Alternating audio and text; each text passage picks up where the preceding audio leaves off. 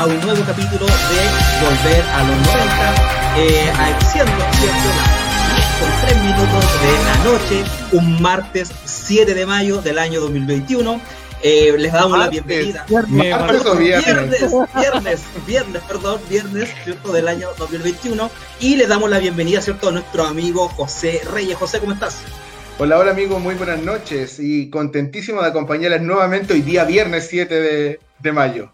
Muchas gracias José, Rodrigo. Bien, pues acá estamos en un día martes, viernes. Eh, oye, yo creo que Marco se confundió por viernes 13, martes 13. No, ya no me voy a explicar el por qué. Ya, el martes 13 para nosotros y los gringos el viernes 13. Por eso es la relación. Pero está bien, Marco. ¿ah? Mira, muy inteligente tu, tu confusión eh, cultural. Muchas gracias, Rodrigo. Y saludamos a nuestro amigo Joel, ¿cierto? Joel, ¿cómo estás, amigo? Hola, hola amigos, ¿qué tal? Muy buenas tardes, buenas noches, buenos días, ya que estamos en la onda de Marco, atemporal, estamos en otra dimensión, más ratito vamos a adelantar un programa bien bueno, se viene hoy día, año 1994, y ya comenzamos a, entrar a, lo contundente, por decirlo así, de la década de los 90 y además que es donde más recuerdos tengo. Aquí empiezo a acordarme ya, el 94 ya tenía 8 años, 8 años. No sé ustedes, yo tenía 8 años y ya empiezo a acordarme un poquito más de lo que sucedía en aquellos años, amigo Marco. Muchas gracias, amigo Joel. Bueno, y también saludamos detrás de cámara, ¿cierto? Que siempre nos está acompañando cada semana José Aravena, que está, ¿cierto? Ahí haciendo un trabajo, ¿cierto? Eh, de ahí al 100% acompañándonos. Y bueno, comenzamos, ¿cierto? Este año a analizar, a ver qué fue lo que ocurrió en el año 1994, que es el año que vamos a comenzar a recordar, y como es costumbre, vamos a partir más o menos en qué estaba el mundo, ¿cierto? A grandes rasgos a nivel internacional. Y bueno, en el año 1994 ya eh, tenemos que en, Sudáfrica, vamos a ir a África ya, en Sudáfrica, en el país de Sudáfrica, país también donde nació eh, Marco González ya, eh, se convierte en presidente de la República de ese país, de Sudáfrica, Nelson Mandela, ya que gobierna ese país entre el año 1994 a 1999. Ya esa que, ese fue el preso político, ¿cierto?, más famoso más famoso del mundo, ¿ya? Eh, bueno, Nelson Mandela, este líder, ¿cierto?, eh, sudafricano, fue el primer presidente elegido democráticamente eh, en Sudáfrica, ¿ya? Y que, bueno, estuvo muchos años en prisión, ¿cierto?, debido a una política de segregación racial que existía de mediados del siglo XX en ese país.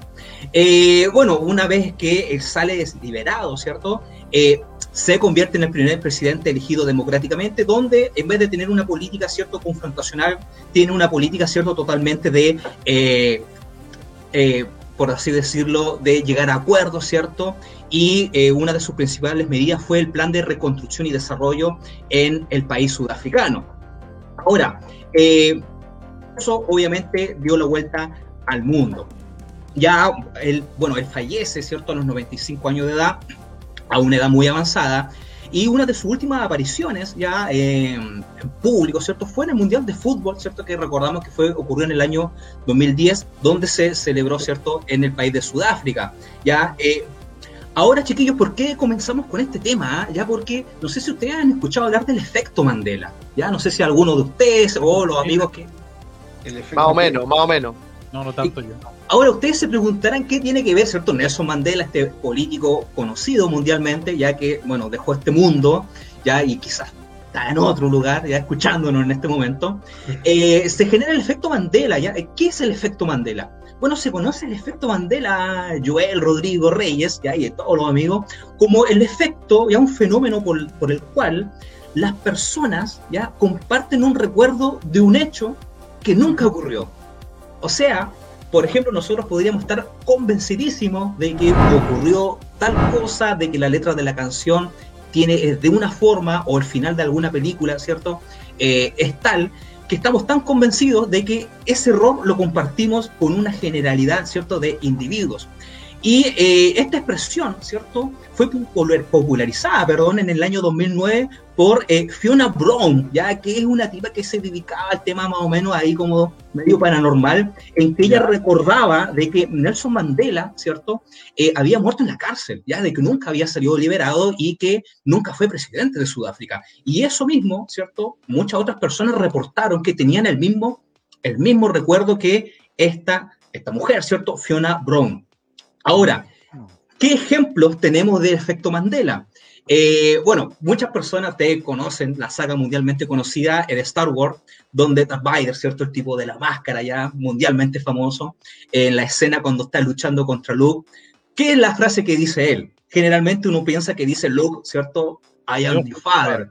Yo soy tu padre. Pero nunca lo dijo, ¿ya? Solamente, él nunca dice eh, el nombre de Luke, solamente dice yo, o sea, no, yo soy tu padre, ¿ya? Por ejemplo, ahí tenemos un ejemplo de lo que es el efecto Mandela. Y por último, por último... oye, oye, Marquito, y en eso, en eso eh, hay que declarar que, eh, bueno, fue un secreto, ese fue, ¿te acordás que conversábamos nosotros la otra vez también de los spoilers y del nacimiento? Y se podría decir que ahí empieza ya, bueno, claramente hay otras, pero como que el spoiler principal pasa en el retorno, en el Imperio Contraataca, porque claramente toda la gente que iba al cine, de hecho los Simpsons se acuerda cuando hay un capítulo en que Homero va con Marshall Simpson al cine y van saliendo y Homero dice, mira, nunca pensé que eh, Darth Vader iba a ser papá de Luke y le arruinó la, película a toda la gente que estaba en la fila.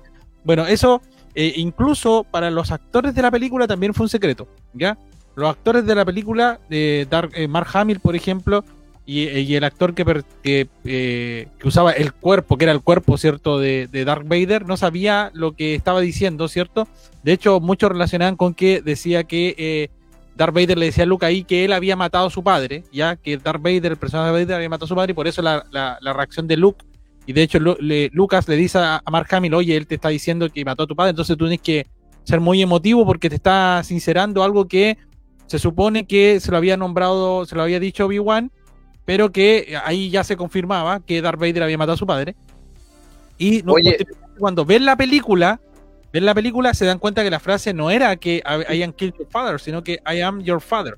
Entonces, ahí estamos viendo, mira, en la, en la imagen estamos viendo justamente ese momento preciso en que tú estás señalando, Rodrigo, cuando están batiéndose con esta espada láser, no? Claro, claro. Oye, y esa, esa escena, recordemos que ¿Cuántas veces vimos ahí está, ahí está, lo que en la Guerra de la Galaxia en el canal TVN y la daban en dos partes porque era muy larga? Mm. La cortaban y la daban en dos partes. Y yo me recuerdo que una vez se puso a llover cuando en esos tiempos, en los 90, llovía torrencialmente en Serena. Cuando antes llovía, claro. La luz, Y uno estaba viendo Star Wars, se corta la luz día domingo en la noche y no oh. pudimos ver el final. Oye, otra, otra, otro efecto Mandela que también es muy popular y muy conocido se da con la canción del grupo Queen. Ya, eh, la canción We Are the Champions, en algún, en algún lugar, en algún momento la canción, a la mitad me parece que dice algo así como eh, después del coro dice una frase así como eh, We Are the, world, on, the, world, ¿cierto? y después al final, cuando termina la canción, queda como tan en alto la canción, tan álgida, ¿cierto? En, el éxtasis, y uno como que dice on the world, y no, no dice nada. y uno cree que lo dice, pero no lo dice. Tiene que ver con esto un poco, Marco, ¿no? Así es, así es. Eh, bueno, em, si a uno le ocurre eso, ya ahí surgen algunas teorías conspiranoicas, es porque dicen algunos, ya, de que hubo un choque ahí, ¿cierto?, entre un mundo paralelo y otro, ya, y se mezclaron los recuerdos de un universo con otro, ya, es decir, si creemos, si creyéramos en el efecto Mandela, ya, en el otro universo paralelo murió en la cárcel, ¿cierto? Y nunca fue presidente de Sudáfrica, ¿ya? O peor aún, sería que nosotros fuéramos y perteneciéramos a otra dimensión. Tremenda volada se mandó la señora Cia. Sí, tremenda volada. Oye, quizás que estaban descubriendo en esos años ahí en, en Sudáfrica. Quizá que, que, con qué estaban experimentando, ¿no? Y por último, un último ejemplo, chiquillo, le voy a invitar que haga un ejercicio visual ya con esto, ya terminado con los ejemplos. Eh, ¿Ustedes se han fijado este juego de mesa, el Monopoly? ¿Cierto? El Monopoly, donde aparece este señor, ya que es como un señor que sale como con un traje, un sombrero. Un traje, ¿o no? Sí, con el, traje y el sombrero. El, sombrero, ya. Y, si usted es de las personas que piensa que también tiene un monóculo, ¿cierto? Como este, este lentecito que es, Nunca, nunca, no. Joel, nunca ha existido eso. ¿Cómo? Así que así que si usted, Joel, Rodrigo o las personas que nos están viendo en este momento, si usted piensa que tiene ese monóculo, lo más probable es que usted sea de otra dimensión. Oh, buenísimo, ¿ah? Oye, buen dato nos trajiste, Marco, ¿ah? Buenísimo. Mandela. Puro- Mira, mira, mira, vamos a verlo, vamos a verlo. Lo estoy, lo estoy aquí googleando hacia la rápida. ¿ah? Eh, director, voy a compartir ahora. Vamos a hacer un ejercicio. Estamos de A nuestras casas, ¿cierto? De manera remota. Voy a compartir la pantalla. Y efectivamente, lo que dice Marco acá, Google nos muestra. Ahí está el señor. ¿Lo alcanzan a ver o no? Sí, pues, el- el- Ahí está el señor. Mira, no, ¿verdad? Nunca tuvo ese. Nunca, Eh, el monóculo. El monóculo. lente, ¿no? No. El lente individual no lo tiene. No. Toda la razón, ¿ah? Toda la razón. ¿Y dónde sacamos que tenía ese. Ese, Es que ese el-? ¿Cómo se llamaba el, el- el personaje que estaba Ese no es como personaje. eh, Oh. que sí- En ningún lado está. Mira, no hay lentes, no hay monóculo. No hay No, pero está basado en un Oh. personaje que se existió, Rockefeller, a Rockefeller, ¿o no? Y Puede Rockefeller tenía, usaba un monóculo, entonces a lo mejor uno lo Puede asocia. Sí, ser. la asociación, claro. Puede ser, claro. Oye, chiquillos, aprovechemos de saludar a los amigos que hasta ahora nos están viendo. JP Reyes dice Running in the noventas. Eh, Mira. saludos, cabro, un abrazo. Rodrigo López, quien va los días martes con el Mira. lado B. Todos los martes a las 20 horas, el lado B, a través de radioescuchame.com también. Eh, Carlos Álvarez también nos dice un saludo, muchachos. Bonito el tazón de Joel, mira, hay que agradecer acá. No sé, no alcanzan a verlo. Ahí Ahí se ve. Ahí se ve, ahí se ve. Sí, Formas de. Serena y Sí. al otro costado todos somos abogados, Ah, programa que va que va los días jueves a las Jueves. 21 horas. Un saludo para todos. Exitazo éxito. programa ayer. ¿ah? Éxito, éxito en el primer Éxito programa. Sí, muy Oye, pero interesante. Yo lo estuve viendo de un nivel al más No, alto nivel. exitazo, al más alto exitazo. nivel. Eh, también nos manda un saludo el académico eh, y, cierto gran profesor Francisco Aspebou. Saludos a, a los maestros del ocultismo serenense. ¿ah? También saludo para Aspe, que experto también en mito y leyenda de La Serena, excepto que no conocía al don de Ignacio. ¿ah? Eso es como el penal de Caselli para, para Aspe, ¿ah? Ese, el duende Ignacio. Claro, ese es, el es el de- lodo su carrera académica. Llega hasta el Puente Libertador, no pasa el Hasta ahí, claro, siempre se quedó ahí en el centro nomás, en el casco Claro. histórico. Eh, salud también a Dionis Cerezo, saludos muchachos, buen programa. Samuel Torres nos dice extraordinario Star Wars, los clásicos y Row, Row, Rogue One. ¿Está Ah, bien Rogue dicho? Sí, ¿Está bien o no? Buena película, buena película Rogue One. Eh, Samuel Torres también nos dice, ah, mira, eh, Gran Santiago nomás acá, no llegaba a Monópolis. Muy caro, sí, ¿ah? También. Sí, pues, el Gran Santiago que era como de ese cartón bien Sí, chamullento. pues, la de claro, la versión chantilly, pero bueno, la versión todo- económica, la versión económica. de hecho yo siempre quise todo- tener uno y nunca nunca recibí ninguno regalo. po. ¿En pero- serio? Sí, nunca. Y las casitas eran de esas casas que eran cuadradas nomás, pues no tenían diseño de casa, los edificios, ¿te acuerdas o no? Era una cuestión... la hacía Chin Chun Chang en, allá en Corea. po. En Claro. Corea tenían a Chin Chun Chang sin zapatos haciendo tu casita. La gran capital, dice Aspebow, la gran capital, pues él como estaba en Capital. otro, ¿cierto? Podía acceder a aquello. Eso, Gran Capital, mira, aquí está interactuando nuestros amigos, ¿ah? Alejandra Carvajal dice, uno solo podía comprar el Gran Santiago y era feliz comprando casas y propiedades. Oye, de a poquito nos iban metiendo el, el, el sistema Bueno, actual en el que estamos. Los Chicago Boys traían en la gran capital, la traían ahí debajo del brazo. Y Luchito Morales también nos manda hartos saludos. También nos está viendo desde Concepción nuestro gran amigo Carlos Villavicencio. Y también nos dice que le mandemos un gran saludo a Carlos Ruiz, periodista también que está viendo el programa. Así es que, por supuesto, que también nos hizo promo en un live que estaba haciendo él. Así que también le agradecemos. Muchas gracias. Haciendo eh, comunidad también acá en la región de Coquimbo. Adelante, muchachos. Oye, otro dato eh, importante y otra noticia que marcó el 1994 a nivel nacional tiene que ver con la política. Ese año, ¿cierto? Se produce el cambio de mando. Eh, específicamente, esto ocurre el 11 de marzo, cuando Eduardo Frei Ruiz Tagle asume como presidente de la República eh, por un periodo de seis años, ya del 94 al año 2000. Eh, bueno, eh, harta, harta eh, bromas hacían en torno a este presidente, ¿no? No sé si recuerdan alguna. Sí. Va encima de la Chile. ¿Cómo no me, voy a- no me voy a acordar de él? Claro, y ese 94 la Chile sale campeón también, entonces ahí... Sí, arreglado. ahí claro, Happening con Japo, que lo- lo- el personaje lo hacía este otro actor que falleció también, ¿se acuerdan o no? El Rodrigo se debe acordar el, el actor que hacía y que imitaba al, al presidente, ¿sí? Rodrigo, ¿no te escuchamos? ¿No dijiste nada?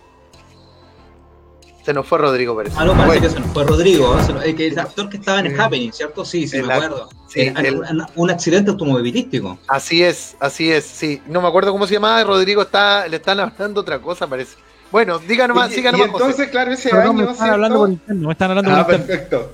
Ahí ese año 94, como les decía, el 11 de marzo asume el presidente Eduardo Frei y también alguna, algunos chascarros, algunas situaciones que, que aparecieron.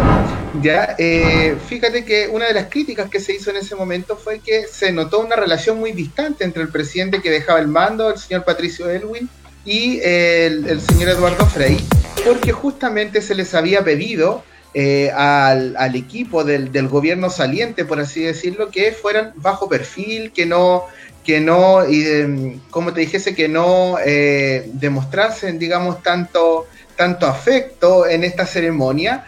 Eh, entonces eso molestó al gabinete y fue una ceremonia políticamente correcta. Otro, otro dato también que, sucedió ahí fue que eh, justo en ese momento eh, el presidente Elwin, cuando se va a tomar la última foto en el Palacio de la Moneda antes de dirigirse al cambio de mando, adivinen qué sucedió, se corta la luz. Por lo tanto, retrasó justo, eh, más o menos en media hora el traslado que él tenía hacia el Congreso en donde se iba a efectuar este cambio de mando. Eh, otro, otro chascarro, por así decirlo, era eh, que no, no había lápiz. ¿Cómo? Exactamente, fíjense ustedes que en esta ceremonia tan solemne y tan formal, uno de los pocos momentos especiales dice se vivieron cuando el recién electo presidente de la Cámara Baja, eh, Jorge Chaulson, se dio cuenta de que no tenía lápiz al momento de firmar el decreto que legalizaba el juramento del nuevo mandatario. Al final tuvo que pedir uno prestado al secretario de la corporación.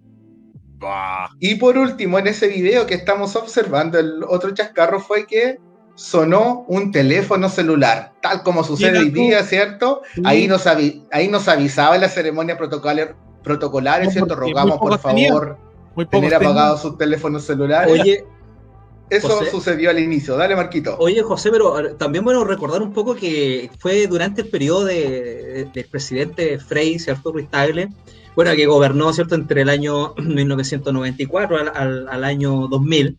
Eh, que fue ahí cuando se acuñó el término, ¿cierto? Que Chile nosotros éramos los, jaguares de América, yo recuerdo, era muy niño, muy pero, niño. Pero, mi consulta es la siguiente, él, si tomamos en cuenta las horas de vuelo, ¿cuánto tiempo estuvo pisando suelo nacional? Porque Oye, una de las principales que tenía que pasaba viajando, ¿no? Sí, pasaba viajando por todos lados, hizo, hizo nexos con Japón, se fue a Estados Unidos, estuvo en Alemania, presidente viajero. Por Asia, lo todo lo entendido en política exterior dicen que él abrió el camino a los tratados de libre comercio, ya de los cuales podemos disfrutar hoy día, ¿cierto? No sé, pues, en, las grandes empresas que han llegado a nuestro país, o la, diversidad, por ejemplo, para adquirir un automóvil, eh, o estas mismas importadoras, ¿cierto? China, entre otras, entre otras tantas cosas que se firmaron, ¿cierto? Eh, algunos lo defienden de esa manera finalmente también yo siento que era un periodo de, todavía que arrastraba la transición. Además, un gobierno bastante conservador también, ¿ah? eh, daban una señal bien potente ahí que, que también eh, marcaba cierto el, que la política no se fuera a ninguno de los dos extremos y que se mantuviera en el centro centro. Oye, eh, de, hecho, de, hecho, ese enlace con China es primordial porque Recordemos que ahora en la actualidad, bueno, en ese tiempo todos relacionábamos el 90, producto chino, producto de mala calidad. Era malo, claro. Eh, de hecho, los chinos por mucho tiempo estuvieron acuñando ese concepto hasta que ahora en la actualidad tenemos productos chinos que compiten con grandes empresas norteamericanas. O sea, de hecho, por ejemplo, Huawei eh, compite completamente directamente con iPhone, ¿cierto? Que es una empresa que tiene un, un nivel cierto comercial muy alto y así una cantidad de empresas más que están llegando Peleando por llegar a Marte, ¿ah? Ellos ¿Ah? pelean por llegar a Marte, pelean por llegar a Marte, ni siquiera por ya por la Tierra, están peleando por la tecnología. La luna, ya no, la luna no ir a Marte. No, no, no, tampoco. Oye, mira, fíjate que justamente Aspebow, para, para ir conversando y dialogando con nuestros amigos de acá de las redes sociales, nos dice que esta era una democracia tutelada, comillas, tutelada. Ya el aporte que nos entrega nuestro amigo Aspe, a ver si se quiere explayar un poco más. Marquito, que es tutelar. Sí, bueno, una, una suerte de, democracia, ¿cierto? Protegida. Bueno, y también este fue el periodo en que Don Ignacio también hizo, en la década de los 90, su aparición. Hizo de los primero era fue el de Don Ignacio, pero no voy a hablar tanto de eso porque sabemos que es el talón de Aquiles de nuestro buen amigo Francisco Aspe, eximio, eximio, ¿cierto? Eh, historiador, amigo nuestro. Eh, y bueno, como estábamos hablando, ¿cierto? Este, este, concepto de los jaguares de América se acuña, todavía lo recuerdo, eh, perdón, eh, Eduardo Aninat, que era el ministro de Hacienda de aquella época, lo decía, ¿cierto? Y bueno, todos los chilenos nos creímos también el cuento, ¿ya? Sí, pues empiezan a aparecer muchas cosas. Oye, a propósito de eso de jaguares de Latinoamérica, cuando empieza Chile a claramente económicamente a surgir, entre comillas, ¿cierto? Todos sabemos que entre comillas siempre Chile está ahí. Un, jaguar un poco chamullado. Bueno, a ustedes les suena este nombre. Lorenzo Cherburini. Lorenzo Cherburini, ¿no? Y si yo les hablo de Giovanotti, 1994, ah, con, bueno, con un éxito, pero que fue furor el 94 y que claramente, bueno, ahí nuestro director seguro que va a poner el video de el Festival de Viña del año 95, porque volvemos a aclarar que todos los éxitos de un año empiezan a aparecer en el Festival de Viña del año siguiente. Ahí está Yo Pienso Positivo de Giovanotti. Y este personaje en la actualidad sigue siendo exitoso. De hecho, es uno de los pocos rockstar, entre comillas también, nuevamente uso el término entre comillas porque claramente nosotros eh, eh, identificamos a rockstar como Bruce Springfield, ¿cierto? Eh, em, Sting, Elton John y todo eso. Bueno, pero Giovanotti en Italia es un rockstar porque él logró mantenerse en la palestra de un estilo de música muy extraña, porque generalmente la música italiana que llegaba a Chile era música romántica, ¿cierto? Y llegaba música romántica, Roberto Topsy y una cantidad de, ex, de grupos eh, italianos que llegan a, Chile y eh, aparece este tipo que en realidad era un DJ, ya, que hacía mezclas, eh, que su hermano, cuando él era muy chico, lo llevó una vez a una discoteca allá en Italia, él tenía 14 años y conoció a un tipo, un DJ que mezclaba y este cuento de la tornamesa le pareció muy entretenido y él empezó a meterse, meterse y empezó ya desde los 14, 15 años a hacer mezclas y ya en el año 94 sale, saca su disco y ahí se lanza a la fama con Giovanotti. Em, claramente eh, un, italiano que ya es reconocido por todos lados. De hecho, si uno busca en YouTube puede encontrar, obviamente nosotros no podemos poner esos videos porque nos mata el copyright, pero a los amigos que quieran ver a Giovanotti en la actualidad, todavía sigue cantando. De hecho, el tipo tiene muy buena voz, ya a diferencia de de muchos de ese estilo, ¿cierto? De ese estilo de música, tiene muy buena voz y la mantiene. Y em, hace poco se le, se le entrevistaba y él vino a Chile, hace poco, bueno, el 2000, 2004, que no recuerdo bien la fecha, vino Lula Palusa, vino Giovanotti, y él decía que él se sigue considerando una rock, un rockstar. Y em, se siente así y que a Chile lo siente como muy cercano. Eh, él es muy em, seguidor de muchas cosas de Chile, de hecho sigue las películas chilenas, dice que él está al tanto de Chile porque en realidad Chile fue una plataforma también para él para impulsar su música en el resto. Rodrigo, mira, acá tenemos a un fans, un fans eh, de aquellos años eh, y, que aún lo sigue, Nelson Jofré. Nelson Jofré nos escribe acá y dice, yo pienso positivo, con signo de exclamación. Al parecer, harto recuerdo le deja a nuestro amigo Nelson y probablemente ahí también sacó algo del estilo de este rapero, popero eh, este italiano, ¿cierto? En ese tiempo tuvo que haber sido un, un jovenzuelo ahí, ¿cierto? Sí, un lolito, un lolito, un lolito. Y eh, bueno, y él mezcla música, ¿cierto? Eh, agarra música de. Mezcla música de Bee agarra algo de Michael Jackson. Porque bueno, él es un DJ en realidad. Y claramente aquí en Latinoamérica lo conocemos más por sus temas, sus discos, ¿cierto? Yo pienso positivo. Eh, el ombligo del mundo, que también salió después y fue galardonado en los premios MTV también. europeos, ganó unos galardones en MTV europeos. en su cupira, en su cupira, famoso se hizo en su cupira. Claramente. La canción que decís tú, Sí, el ombligo del mundo, ¿cierto? El ombligo del mundo, sí, también. Sí, así que eso quería comentarles, por traerle un poco al pasado a la música. Giovanotti, 1994, buena, buena. positivo, éxito, de todo el año 94 y culmina ese éxito en el Festival de Viña de 1996. Y, todavía vigente, todavía vigente. Todavía vigente, todavía y la pregunta, ¿cómo se bailaba esta canción, Rodrigo, tú que ibas a fiesta en esos años? O, a Nelson que nos cuente cómo bailaban estas canciones. Yo, porque yo no bailaba, yo pienso positivo. Podría hacer una recreación, ¿ah? una recreación y enviarlo acá para... Es un estilo diferente, eh, es distinto. Mira, Nelson dice, un jovenzuelo de las pistas de baile de la sexta región, ¿ah? ¿Viste? Le trae mucho y le evoca muchos recuerdos a nuestro gran amigo Nelson. ¿ah? Se debe estar acordando de esos, de esos, de esos carretes, esos malones que se mandaba allá en, San Fernando, ¿ah? por el sur de. puede poner Giovanotti y saca todo el playlist, y puede recordar, después del programa, ponerse a recordar esos tiempos de, de bailarín de, de rap de, jovenzuelo. Oye, buen, buen recuerdo musical. entonces, invitamos a todos los amigos que puedan ir comentando, así como nuestro amigo Nelson Jofre, que a cada rato, ¿cierto?, nos va comentando acerca de este su ídolo, ¿ah? su ídolo de, adolescencia. Su ídolo de adolescencia, Giovanotti, así como tanto otro. Más adelante vamos a ver seguramente a otro éxito musical del año 94, amigo Rodrigo.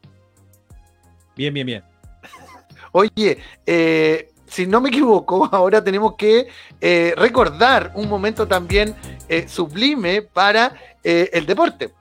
El año 94, el año 94, para los que somos fanáticos del fútbol, marcó un, un, hito bastante importante por dos razones. Algunos denominan este Mundial de Fútbol como el comienzo del fútbol moderno. Y, y, lo plantean de esa manera, así eh, sin más preámbulo porque eh, se implementan muchas reglas eh, que antes no existían y además, como un segundo hecho importante, es la despedida del gran Diego Armando Maradona con la albiceleste. No jugó más, fue la última vez que convirtió por Argentina, fue la última vez que jugó por Argentina y lo negó todo. lo negó todo, ¿en qué sentido? Se decía que Diego, ¿cierto? Se decía y se le hizo el, el ¿cómo se llama? El doping, Salió el PCR, salió PCR, de entonces. El, PCR de entonces, ¿cierto? Y salió positivo, adivinen en cuántas sustancias. ¿En cuántas? pero, a ver, pero hay un estándar, había una medida. de 1 a 100, de 1 a 200. tírense un, al, un alboleo, o sea, va a ser bien, bien digamos, eh, mesurado y aterrizado. Ah, ya. ¿Qué creen ustedes? Más del 50%, no sé. De, no, no, claro, pero ¿cuántas sustancias ah. encontraron en la sangre ah. de Diego? Eh, sustancias eh, prohibidas, por supuesto, encontraron en, la sangre de Diego. Unas 5, 6, 6 sustancias.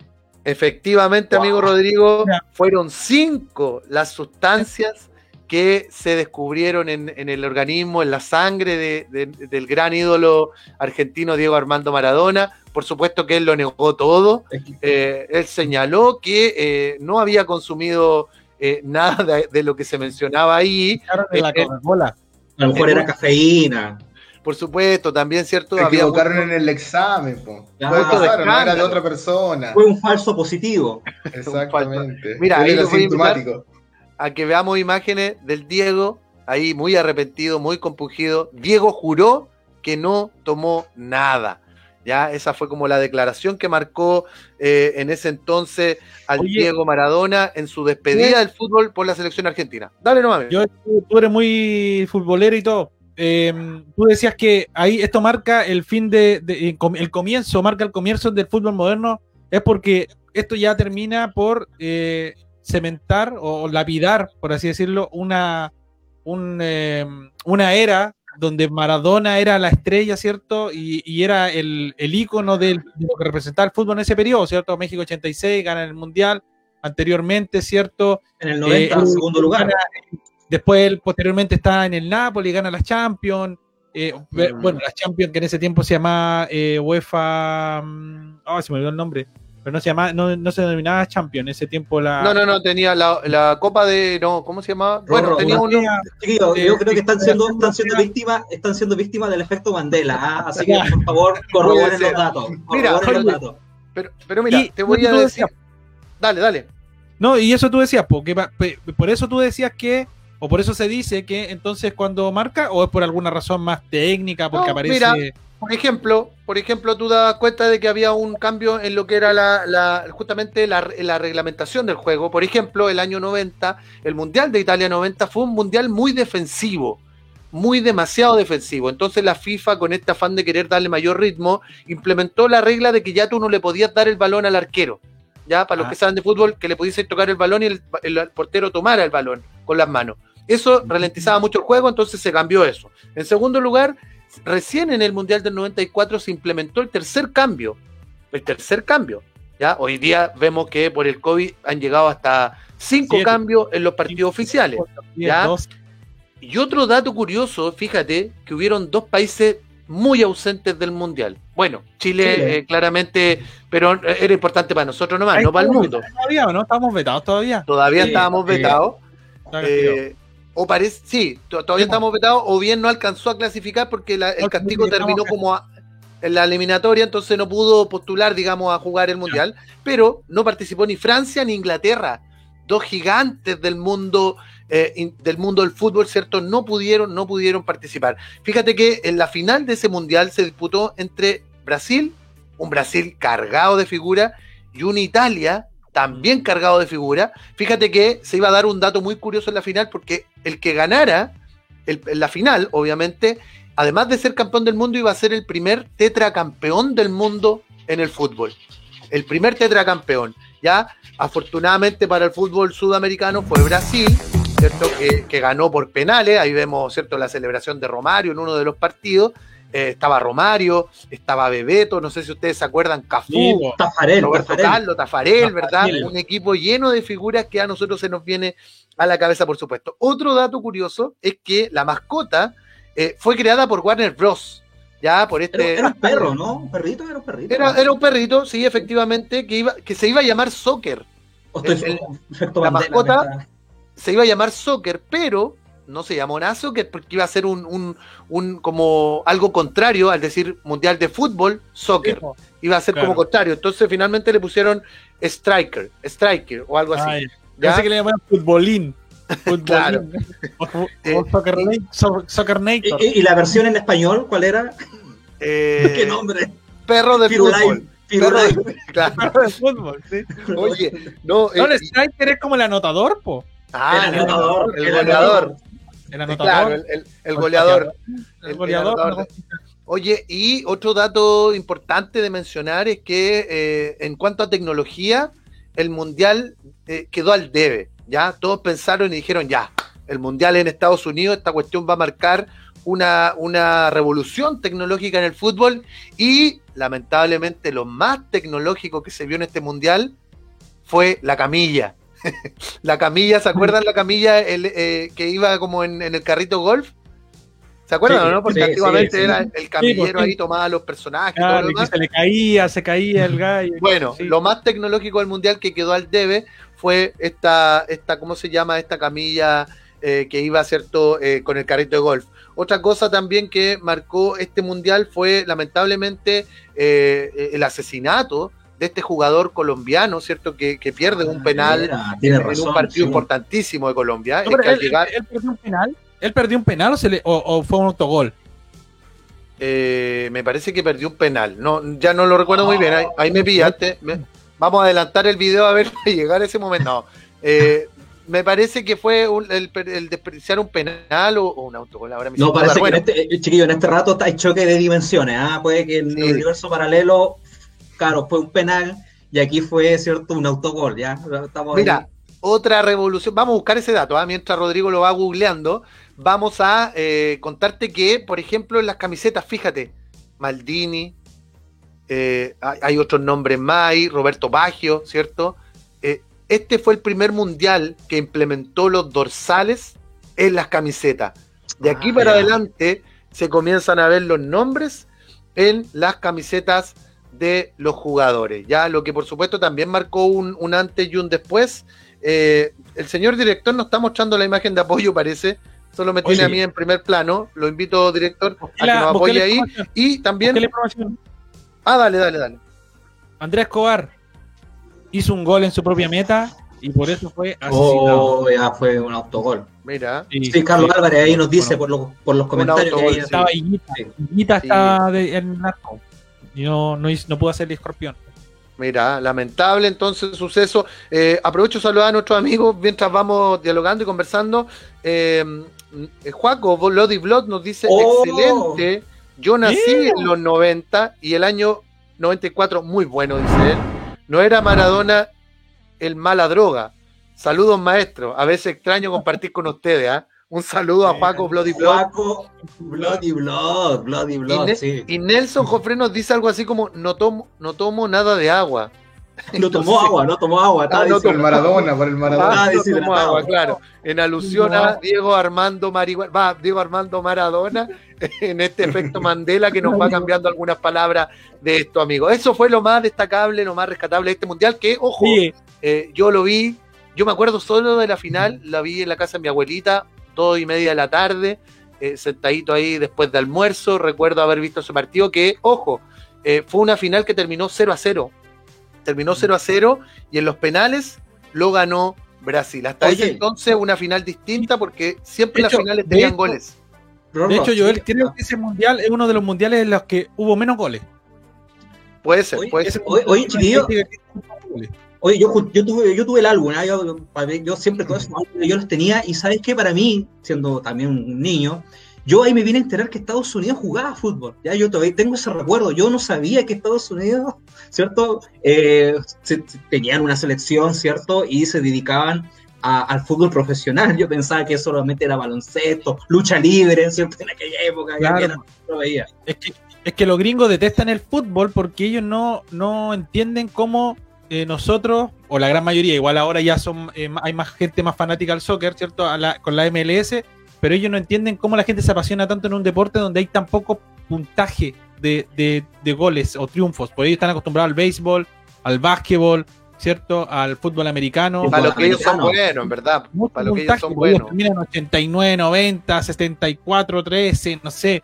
Una, entonces aquí nosotros de repente un partido 1-0 y pero quedamos vibrando. La emoción del gol. Oye, eh, y lo último, nuestro amigo Claudio Garrido también dice, esta fue la final más mala de la historia. ¿ya? pero, pero eh, ojo, a ah, que eh, algunos también vibraron con esto por lo que yo te comentaba. Había mucho de especulación al ver que ambos podían ser los primeros en ser los tetracampeones del mundo. Posteriormente Brasil gana y se convierte en pentacampeón y superado, o sea, no ha sido superado todavía, me parece, por ninguna otra selección. Ahí está Ronaldo, ¿no? Está en ese mundial, ¿cierto? Sí, parece que sí. Puede ser, está, no, recuerdo bien. El, el, gordo, el gordo el fenómeno estaba así, pero estaba en la banca, parece. En la banca. Ah, estaba recién caro ya.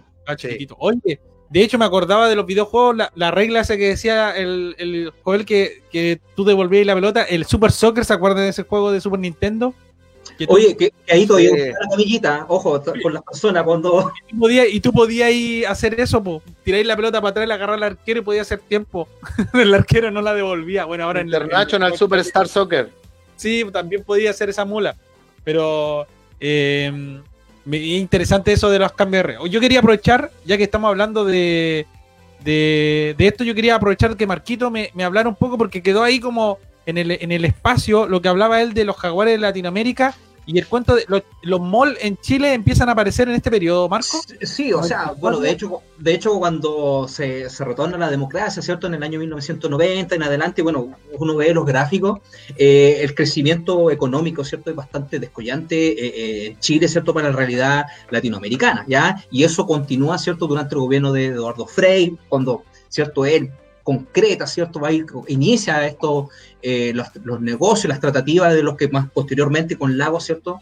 Los tratados de libre comercio, etcétera. Dentro de todo ese contexto, ¿cierto? Tenemos la aparición de los malls, ¿ya? El mall que eh, es como lo que llaman algunos, ¿cierto? Como la catedral, ¿cierto? De el modelo económico, del consumismo, ¿cierto? El modelo económico, ¿ya? Que tú, Rodrigo, trabajaste ahí, ¿cierto? En la biblioteca viva, fuiste ahí parte de, del staff, ¿cierto? Sí, por, lo menos del mall acá. Y de ahí de los malls aparece el cuento de los de las de las telefonías. Yo me acuerdo que ahí apareció también eh, el cuento de, la, de, los, de los teléfonos. ¿Se acuerdan de del, famoso multicarrier? Eso. El famoso multicarrier. No sé si, por ejemplo, recuerdan el 171. ¿De qué empresa era? ¿Les suena o no? El 171, el 123. Belsato, ¿no? El, el 171 era de Chile SAT, del, del entonces Chile SAT. Exactamente, fíjense ustedes que en ese año, ya el 29 de octubre de 1994, en Chile, eh, se pone en marcha el multicarrier, siendo el segundo país en usarlo luego de Estados Unidos. Entonces ahí sí es que se veía esta, ah. esta bonanza, ¿cierto? Esta grandeza económica, claro. Exactamente, aquí se, se, notaba eh, esta característica, ¿no? En donde Chile, ¿cierto?, implementa este sistema de multicarrier Em, parte, ¿cierto?, en el sur de Chile, en la séptima región, Y ahí eh, las empresas de telecomunicaciones van eh, colocando, ¿cierto? O van haciendo una gran publicidad para la época. Salían a repartir lo, que llamamos ahora los flyers, ¿cierto? En la, en la televisión se colocaban muchas eh, publicidades eh, recordando cada uno de estos, de estos números. Ahí encontramos empresas como BTR con el 120, el CTC, Belsau, Chilesat, Entel, ahí estamos viendo, ¿cierto? Eh, la, publicidad de la época en donde se indicaba este, este discado nacional. Eh, la manera de, llamar. Em, pero fíjense ustedes que este, esta acción no estuvo ajena a ciertas anécdotas. ¿Qué creen ustedes que sucedió cuando se implementó esto en la, séptima región, en Curicó, Talca, eh, principalmente. París y Londres, ah, Talca, París.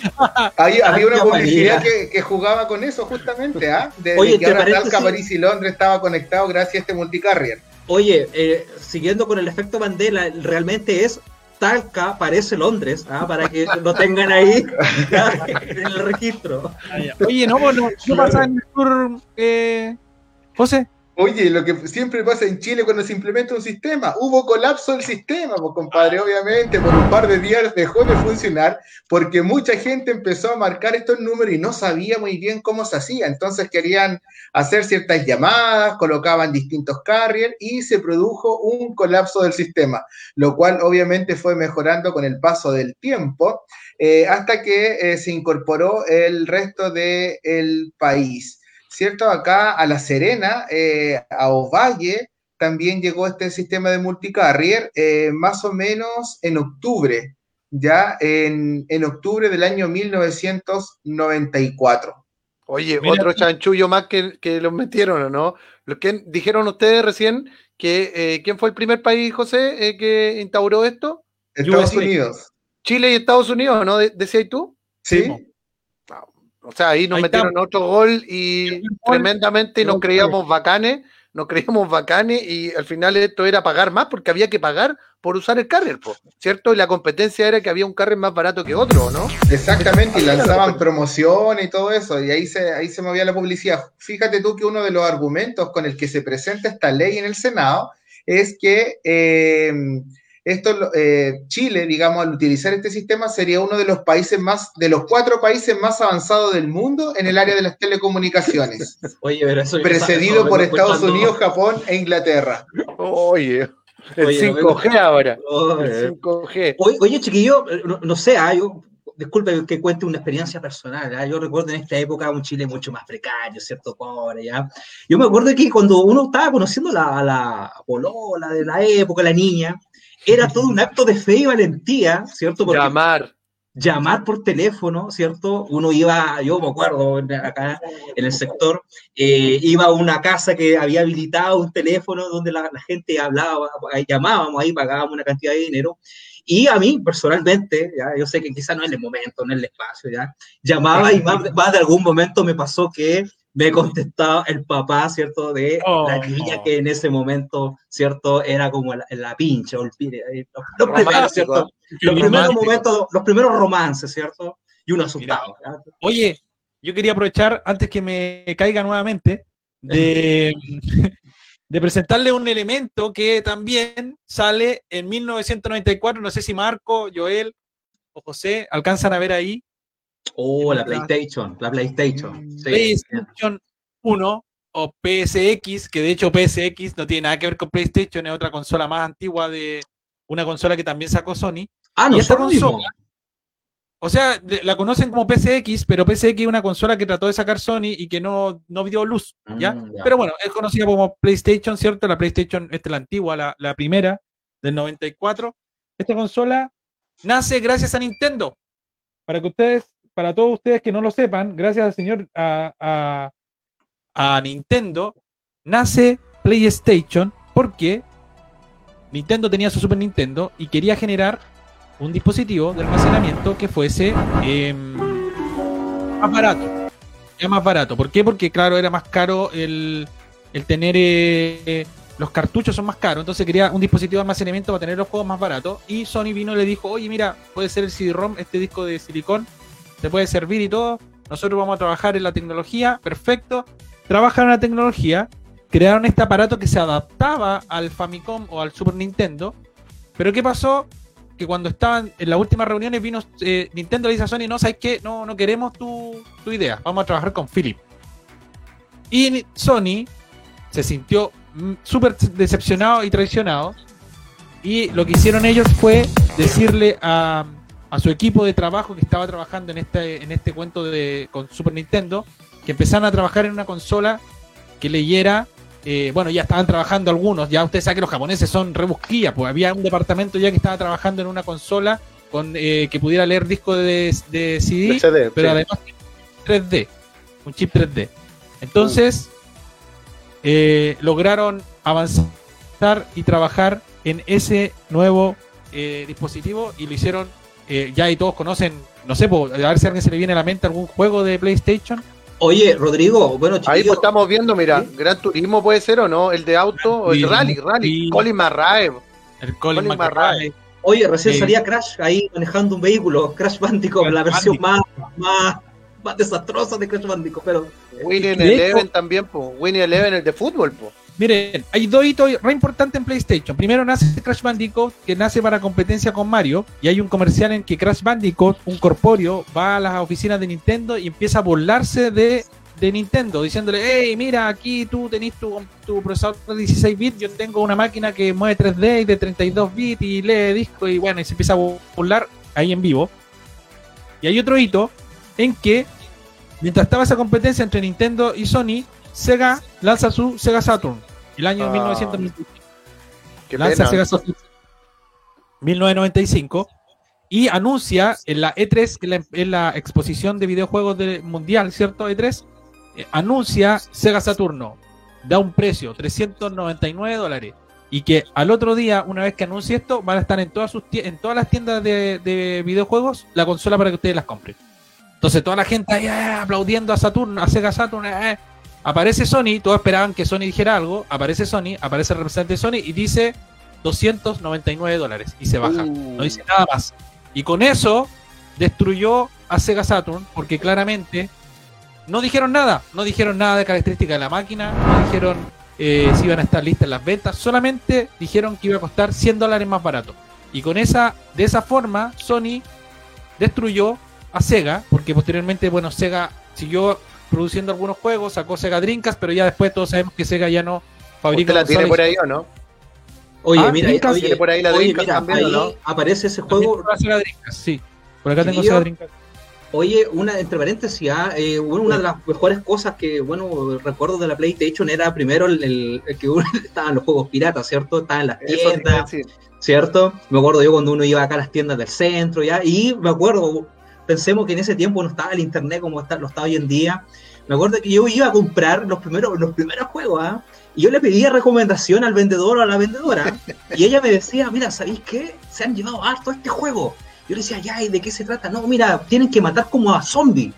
Ya, yo, puta, ya, y no tenía idea, y era el Resident Evil 3, ya ese fue el primero que yo jugué. Y claro, imagínense la época, ya Mira. fue totalmente impactante. Marco, dijiste dos cosas que nuestros amigos están señalando acá en redes sociales, principalmente en el Facebook.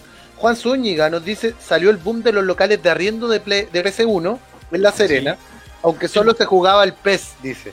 ¿Ya? Sí, y. Juaco, Bloody. Blood, dice, yo en el PlayStation jugué el Resident Evil, un clásico, y el Twister Metal.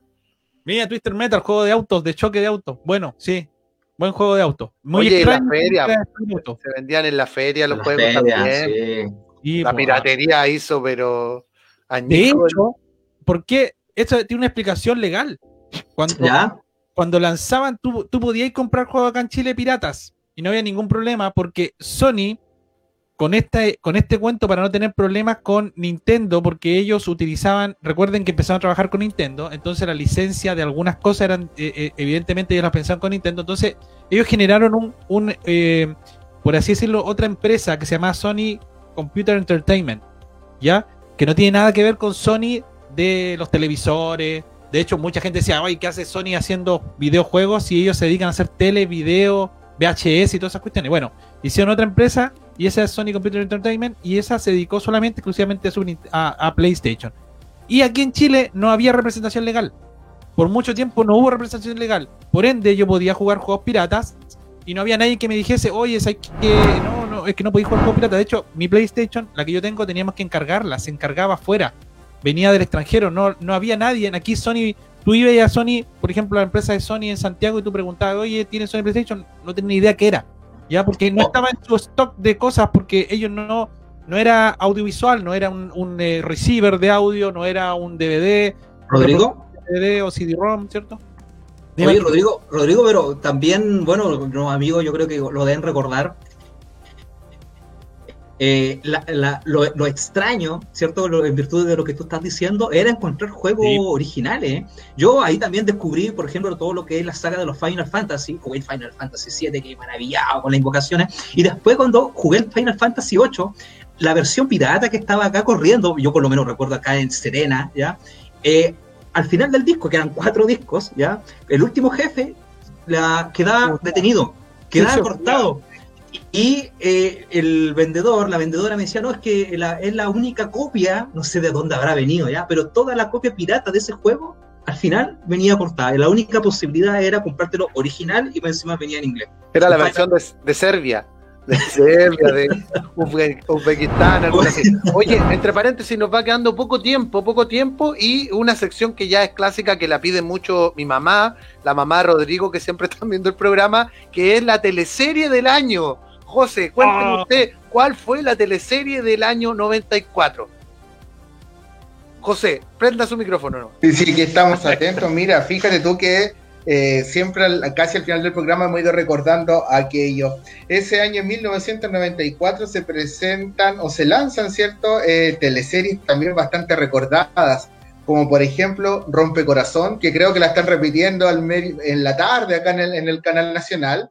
¿Cierto? También se da el estreno de Rojo y Miel. Ahí, Marquito, usted que era fanático de esa teleserie, nos contaba el otro día. Buena, buena comedia. Exactamente, ahí estamos viendo justamente la, el avance de, esa, de esa temporada con, esa canción característica, mira.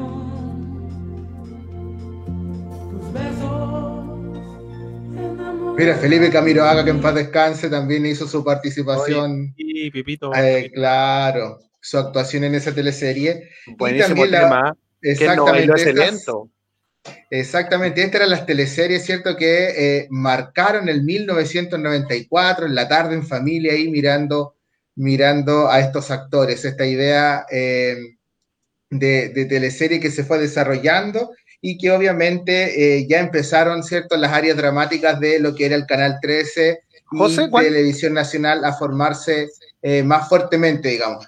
José, ¿cuál, ¿cuál habrá sido la más exitosa de ese año en particular? Pues yo me quedé con, nos quedamos compartiendo Rojo y Miel por lo que, por lo que significaba el, reparto actoral, ¿cierto? La presencia de Camiroaga, ¿cierto? Pero ¿cuál, cuál habrá sido la más exitosa en, cuanto a rating, que, por lo que tú estuviste investigando?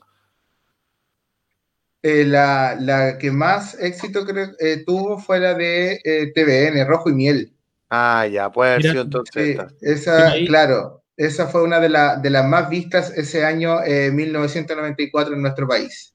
sí, porque estaba, en boga Camiroaga, estaba todo ahí, entonces claramente... Bastián Sí, era, era el divo ahí de, ese periodo de las teleseries. Ángela Contreras también, claro, exactamente. Oye, una hermana, de, hermana de Doctor Fail. Doctor Fail, oye, una Ángela Contreras, pero bien. Oye, No, bien, bien. Bueno, saludo a Ángela que nos debe estar siguiendo. Claro, nos pidió justamente esta sección. No, me, pidió, que dijera que dijéramos algo, claro. Oye, amigos, ya 22 con 57 minutos. Comenzamos a dar las gracias a todos quienes nos acompañaron. Se hace corto, ¿ah? en la pauta quedaron muchos temas. Solo mencionen los temas que quedaron, José eh, o Rodrigo, uno de ustedes dos que nos mencionen qué temas nos quedaron en el, en el tapete. Oye, otra noticia que se comentó fue el eclipse de sol de ese año. Acuérdense en el colegio, con el papelito de mirando el cielo. No vimos nada, no vimos nada. no vimos nada. Los vídeos, nada que lentes para el sol como en el eclipse del 2019. Una, ¿no? una radiografía, Claro, radiografía, todo eso había que protegerse. ¿Qué más, quedó en el tintero? En el cine, quedó Tom, eh, Tom, Hanks con su doble Oscar de, en Forrest Gump. Fue. ¿No queda? Sí, porque quedó Forrest Gump de, con Tom Hanks, que ganó el Oscar nuevamente después de haber ganado Filadelfia el año anterior. Bueno, ganó el 94 con Tom Hanks con Forrest Gump. Ya, ¿cuál más, ¿cuál más nos quedó? ¿Qué más nos quedó? Eh, y nos quedó eh, hablar del Rey León también, otra película que fue Oh. exitosa en ese periodo, también de Disney. Que ¿La de Pinilla? hace poco. Ah, La- de- también la, la que de vio Pinilla, sí. No sé si estará viendo Pinilla, yo creo que ahora cambió el canal. Ya. Eh, y eso, esos son los temas que nos quedaron en el tintero para profundizar. Hay harto profundizar de Forrest Gump, habían hartas cosas para contar, pero bueno, Sí. Vamos a hacer especiales. especiales de película. Hacemos especiales, por supuesto. Oye, eh, aprovechamos a saludar ya la última eh, saludada, ¿cierto? Eh, a nuestro amigo Carlos nos dice: Yo jugué Play 1, Snake. Rodrigo lo conoces, dice el mejor juego. Ahí usted le responde por escrito, Rodrigo, en el, en el mensaje. Lo- los Guarenes de la Bahía, igual una buena serie, dice Joaquín Bloody Blood. ¿Ah? Oye, ya amigos, vamos con el tiempo, ya estamos ok. Muchas gracias, José, por levantarnos y sacarnos al aire. Eh, muchas gracias también a quienes hacen posible este programa. Eh, abogadoserena.cl, no sé si se ve, pero ahora está Todos Somos Abogados los días jueves a las 21 horas, el día martes lado B y así una serie de otros programas. Mañana viene un programa bueno también ah, de los constituyentes independientes. Eh, ¿Qué va a Oye, decir? Y pronto Dale. se viene Cafeteros, ah, el café de la tarde. Pronto se viene el, ca- el programa El Café de la tarde. Eh, saludamos también a Contaur Radio, www.contaurradio.cl, música de tu tiempo, www.abogadoserena.cl y también a Feria sobre Rueda en Instagram. Muchas gracias amigos a todos y a todas por acompañarnos y seguirnos. Esto ha sido Volver a los 90, año 1994. Nos quedamos con una canción eh, que a mí no me gusta, la verdad, porque eh, es algo de lo que no quiero hablar y por eso no lo mencionamos ni siquiera en el deporte, pero nos vamos a quedar con esta canción de los fabulosos Cadillac que se llama Matador. Nos vemos la próxima semana en un nuevo Volver a los 90. Chao, chao.